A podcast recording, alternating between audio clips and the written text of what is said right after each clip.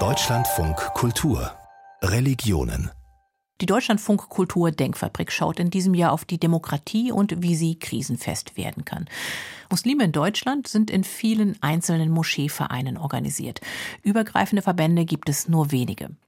Der größte deutsche Moscheeverband, die DITIB, hat gerade Ende Februar mit Muharrem Kusay einen neuen Vorsitzenden gewählt. Und Kritiker sagen, das war eine Wahl, die eigentlich gar keine war. Denn die Kandidaten für den Posten des Vorstandsvorsitzenden können laut DITIB-Satzung einzig und allein durch den Beirat des Verbands vorgeschlagen werden und in dem sitzen ausschließlich Beamte der türkischen Religionsbehörde Dianet. Wer am Ende Deutschlands größten Moscheeverband mit seinen rund 900 Gemeinden leitet, das wird also im Endeffekt alle vier Jahre in Ankara entschieden.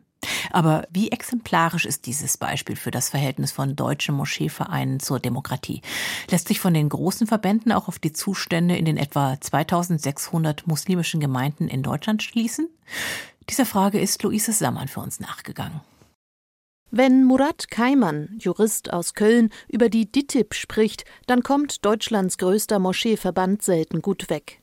Der einstige Funktionär Keimann verließ den Verband 2017 und gilt heute als einer seiner größten Kritiker. Es sind die politischen Kräfte in der Türkei, die darüber entscheiden, welche Gäste die TIP einladen darf oder nicht zu bestimmten Veranstaltungen.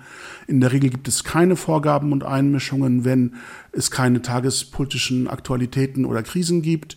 Aber wenn es solche Krisen gibt, ich erinnere an die Armenier-Resolution 2016 im Sommer, als es ein großes Missverhältnis zwischen den Ansichten der deutschen Politik und denen der türkischen Politik gab, dann hat sich das natürlich auch auf die Veranstaltung der DTIP niedergeschlagen.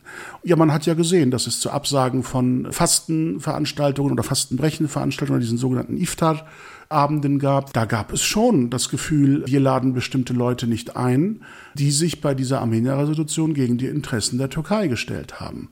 Da muss man sich tatsächlich vor Augen führen, wenn die Türkei durchgreifen will, wenn die türkische Politik durchgreifen will, dann kann sie das uneingeschränkt tun. Solche Kritik an DITIB und anderen großen Moscheeverbänden wie etwa Mili Görüsch ist nicht neu, bestätigt die Göttinger Islamwissenschaftlerin Riem Spielhaus. Das ist eigentlich eine grundlegende Diskussion, die schon seit 20 Jahren geführt wird, ob es nicht wirklich besser wäre, Moscheegemeinden und islamische Organisationen zu haben, die wirklich hier in Deutschland verankert sind, eben auch in diesen demokratischen Strukturen und in den Entscheidungsstrukturen. Doch sowohl Islamwissenschaftlerin Spielhaus als auch Ex-DITIB DITIB-Funktionär Keimann warnen vor Pauschalisierungen.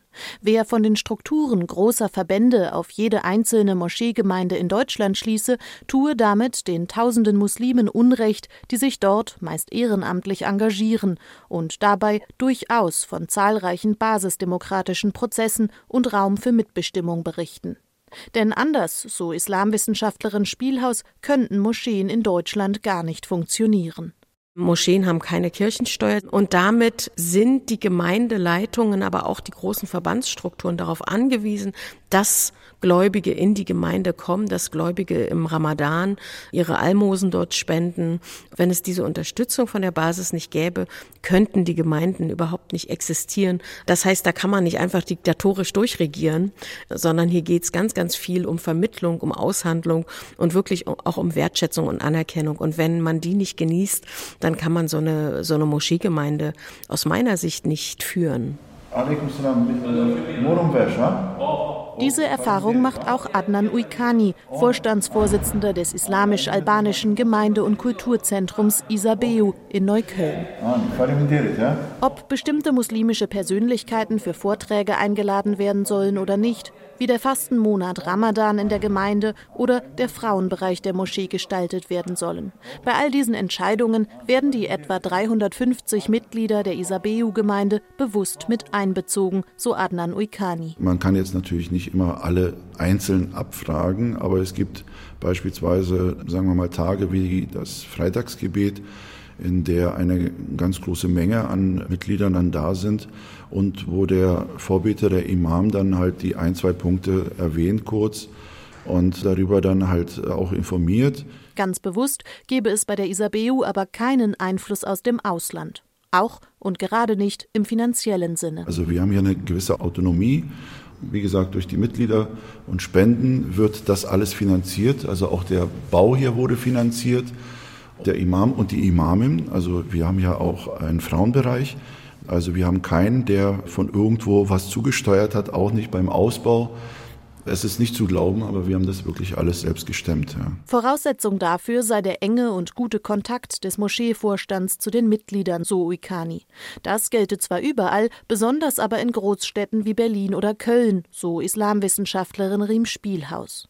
Denn dort, wo es Alternativen gibt, wenden sich Gläubige schnell ab, wenn sie mit der Führung ihrer Moschee nicht einverstanden sind. Mittlerweile gibt es so ein paar Beispiele, über die natürlich auch unter den Gemeinden gesprochen wird, wo die Gläubigen dann auch mit den Füßen abstimmen. Das heißt, sie gehen dann möglicherweise, wenn sie merken, hier läuft's, geht's nicht mit rechten Dingen zu, hier werden vielleicht Spenden nicht im Sinne der Gemeinschaft verwendet oder hier herrscht ein rauer, nicht wertschätzender Ton beispielsweise, ja, dann stimmen die mit den Füßen ab und gehen zu einer anderen Gemeinde. Also in einer Großstadt wie Berlin, in einer Großstadt wie Köln, Hamburg, aber auch in Städten wie Braunschweig oder Osnabrück gibt es so viele Gemeinden, dass man dann einfach in eine andere gehen kann. Diese Flexibilität sei besonders bei jüngeren Muslimen zu beobachten, so Riem Spielhaus. Dass sie sich einfach dann auch eine Moschee möglicherweise suchen, wo der Imam nicht rumschreit, sondern einen anderen Ton bei der Freitagspredigt hat. Also da gibt es ja ganz, ganz unterschiedliche Tonfälle oder Formen auch von, äh, wie gepredigt wird oder wie gebetet wird.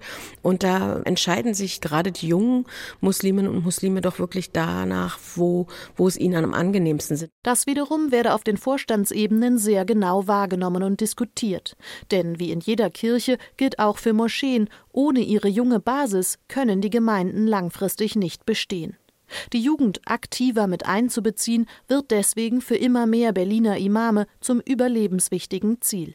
Das Projekt Jumus Loge, gefördert von der Senatsverwaltung für Kultur und Europa, unterstützt sie dabei. Die wollen was machen, die wollen teilnehmen, die, die wollen nicht nur mitmachen, die wollen auch mitentscheiden. So Projektleiter Abdullah Arnautköy über jugendliche Moscheebesucher in Berlin. Wir leben hier in Deutschland, ein demokratisches Land. Und die Jugend sind auch so groß gewachsen in der Schulen. Und das, das müssen die auch in der, in der Moscheen spüren die müssen beteiligt werden in der Jugendarbeit. Ist nicht wie also ein Arbeitsgeber, Arbeitnehmer, sondern Beteiligung. Die müssen mitmachen. Ein Einsatz, der allerdings nicht nur für manchen Berliner Imam, sondern auch für die Jugendlichen selbst noch neu und ungewohnt ist. Um herauszufinden, welche Bedarfe konkret bestehen, veranstaltet Abdullah Arnautköy deswegen am kommenden Wochenende das Event Think Talk, Denkfabrik junger Musliminnen. Vertreter von rund 20 Berliner Moscheen wollen hier mit muslimischen Jugendlichen und Expertinnen und Experten zusammenkommen und gemeinsam über Wünsche und Herausforderungen sprechen. Klar ist aber schon jetzt, mit dem Abnicken von Entscheidungen ihrer Moschee und Verbandsvorsitzenden wollen sich immer weniger von ihnen zufrieden geben.